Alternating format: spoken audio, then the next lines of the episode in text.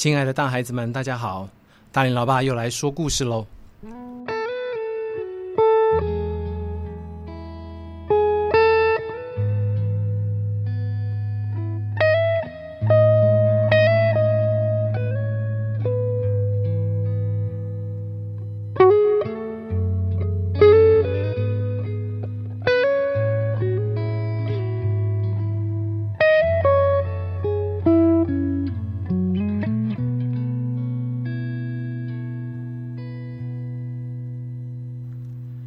祷告，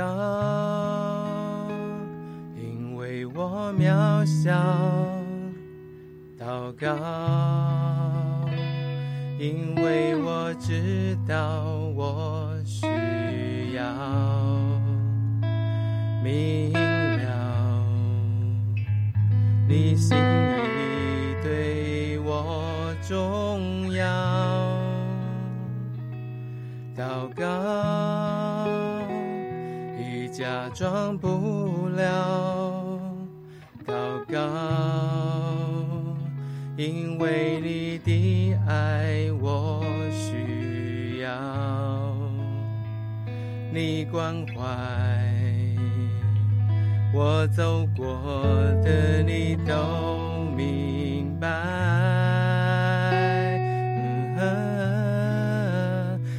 些事我只想要对你说，因你比任何人都爱我，痛苦从眼中流下，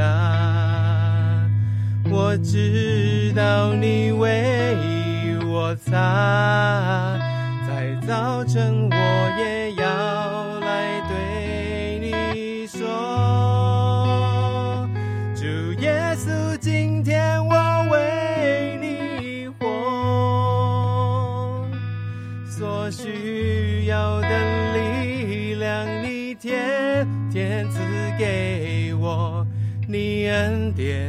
够我用。五月十五号开始，新冠疫情在台湾发威，双北市升级三级警戒，过没几天，全国都升三级。高中职含以下学校全面停课，学生停课不停学。由于事出突然。老师、家长们可真的是措手不及，预备线上课程，重新安排居家时间跟活动，工作、三餐、休闲娱乐，还要和自己的孩子约法三章。说实在的，这个拖了一年多的疫情，叫台湾同胞们紧绷了好久，一定会弹性疲乏的。我觉得防疫出现破口，只是迟早的问题。面对更严峻的挑战，短短两周之内，确诊人数累计至今超过三千人，医疗体系也面临崩溃的边缘，人心当然浮动。不但自己小心翼翼，口罩、消毒、安全距离，减少与人接触的机会等等，不神经兮兮真的很难。电视新闻里看见连续两周的假日。双北市民自主性的封城，空拍的画面当中，假日原本拥挤的街道，马路上只剩下零星的人和车，捷运假日的运量只剩下一半不到。这样的消息的确给人一丝解封的盼望，但新闻节目当中每小时公布全台染疫人数、各县市疫情的现况、疫调的进度。四大天王去过哪里？邻近的地区清洁消毒的画面，被感染者足迹去到哪里？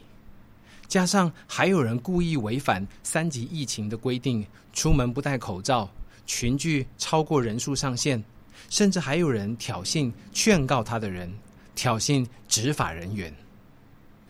我们当然关心疫情的发展，渴望听见好消息。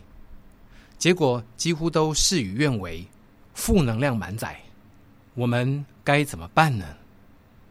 今天要跟大家分享的是新约圣经约翰福音第八章的故事，一起来找正能量吧。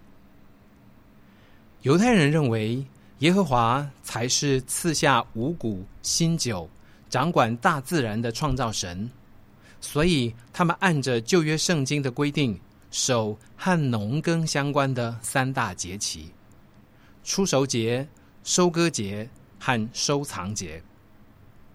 这三个节期也被称作三大朝圣日。自古以来，犹太人都得从以色列境内各地带着祭物走路到耶路撒冷，在圣殿献祭。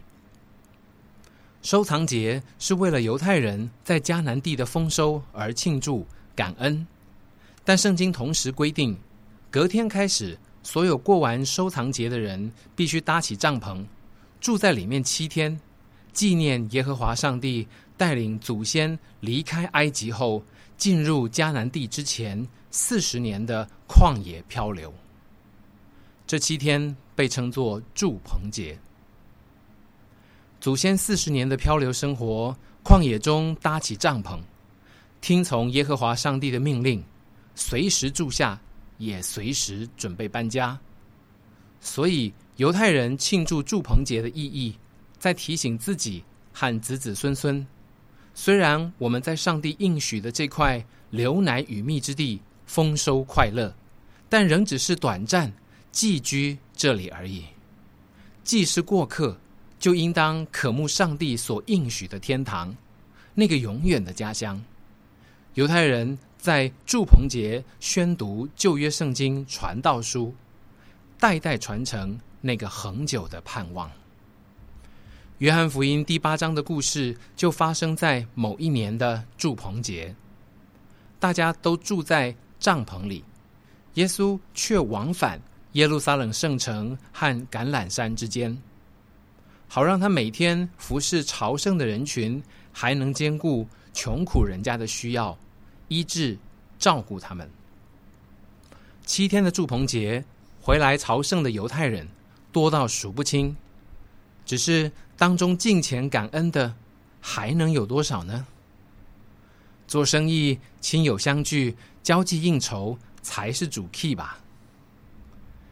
有一位已婚女子和情人偷偷来往了好几个月，到了祝棚节更是变本加厉，天天幽会，以为变装后就能瞒过众人不被发现。就在圣城的市场里，两个人卿卿我我。大胆的亲密举动被认了出来，之后他们便被交给文士和法利赛人处理。但奇怪的是，他们居然释放了情人老王，只处理那个人妻。我们在前几讲说过，文士和法利赛这群人是有百年传承的犹太人宗教领袖，但是嫉妒耶稣比他们还受百姓欢迎。因为他能讲道，又能医治疾病，他们经常刻意选在耶稣对众人讲道时来闹场。这一天清早，耶稣回到圣殿，圣城和橄榄山那边的居民都来报道，要听他讲道。当然，现场还挤进来许多回国朝圣的侨民，因为耶稣的名声，来看看热闹。耶稣坐在地上讲道，众人站在周围专注的聆听。就在这个时候，文士和法利赛人带着城里的长老们来了，还有那个和情人幽会时被俩包的人妻，想要当众羞辱这个女人，还要借机陷害耶稣。他们对耶稣说。这个女人啊，有了家庭还不守妇道，在耶和华的祝棚节期偷偷和老王幽会。老祖先摩西的律法说，我们应该用石头把这样犯罪的妇人打死。老师啊，您说我们该怎么做才好呢？耶稣却没有回应他们，蹲在地上，弯着腰。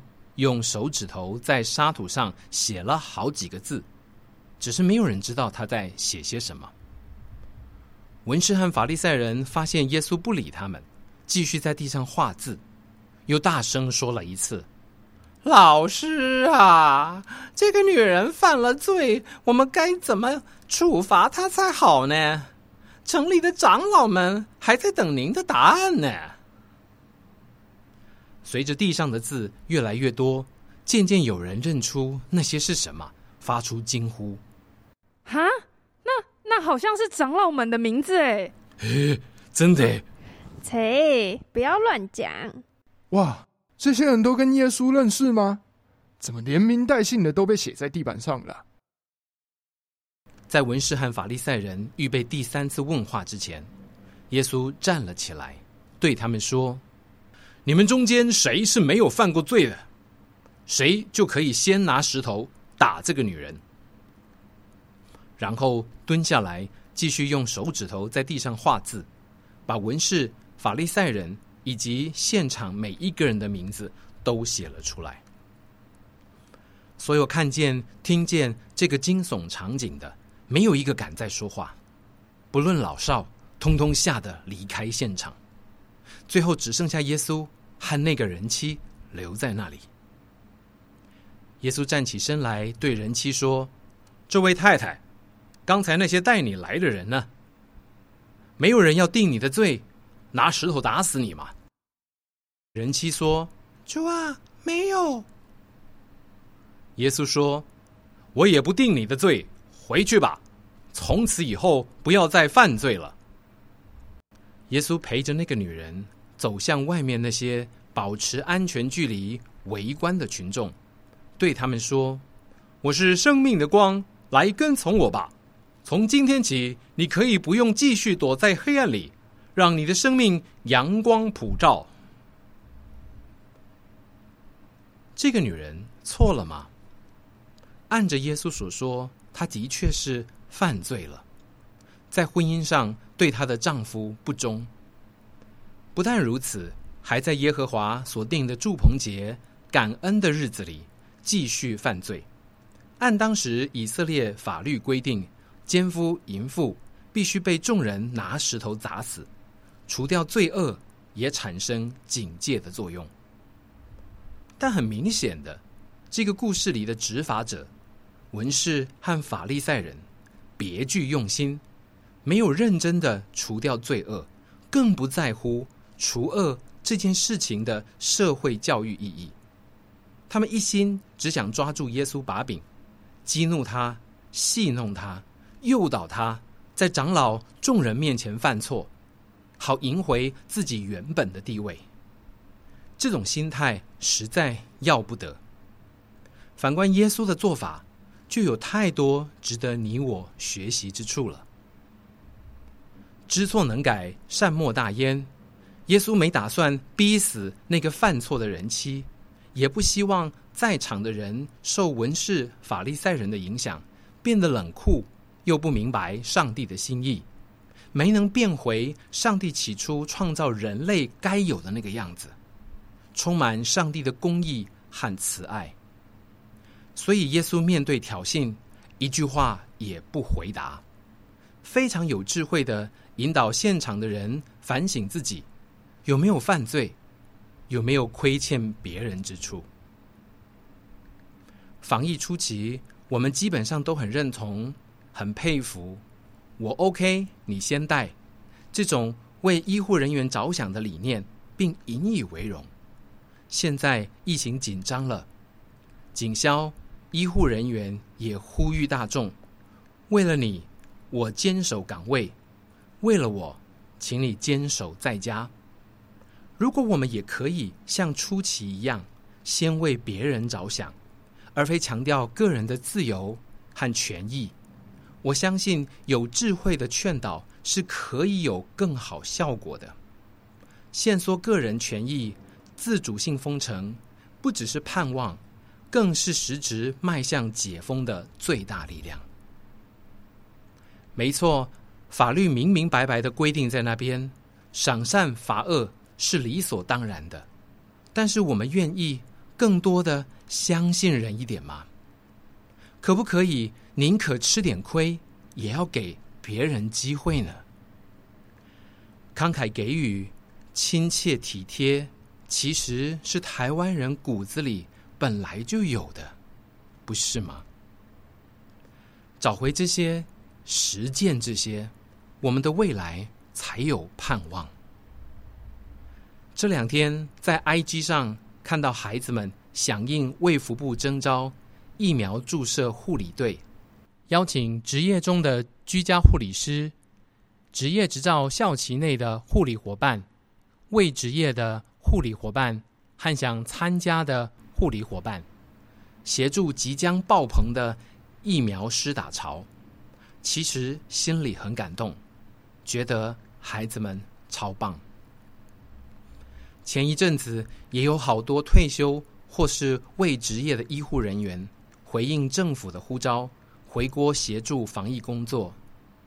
台北凯撒饭店也宣布停业，改为防疫旅馆，让轻症染疫者入住，协助改善目前病床不足的窘境。凯撒可是台北各大饭店入住业绩前三名的，那些回国的医护人员。原本也是可以待在家轻松防疫的，却愿意牺牲自己的权益，冒着染疫的危险，投身其中，渴望尽上一份心力，真是该给他们拍拍手。我们不是执法人员，所以抓坏人、检举、告发对方，不是我们的本分。老爸在这里鼓励大家理解现状。试着去同理那些我们看不顺眼之人的处境。如果我们跟耶稣祷告，求他给我们多一点智慧和耐心，我相信陪伴和劝勉其实会是有效的。也唯有如此，我们在严峻的疫情中，才有可能享受更多的爱与温暖。有。些事我只想要对你说，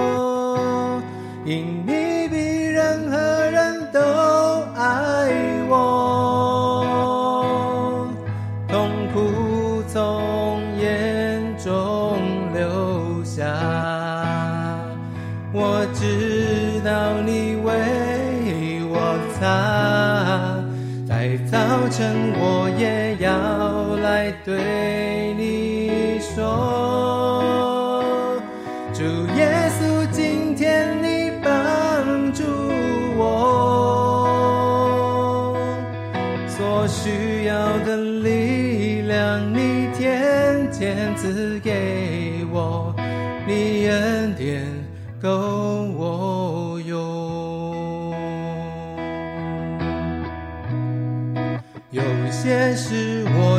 想要对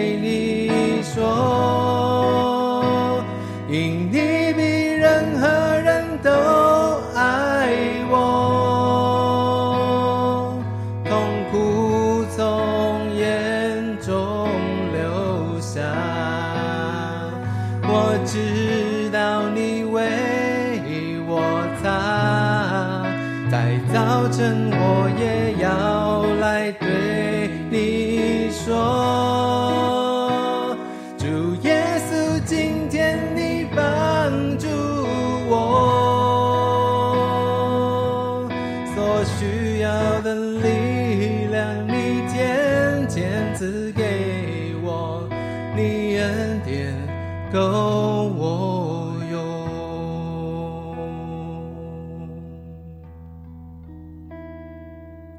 所需要的力量。你渐渐赐给我，你恩典够我用。我们下次见。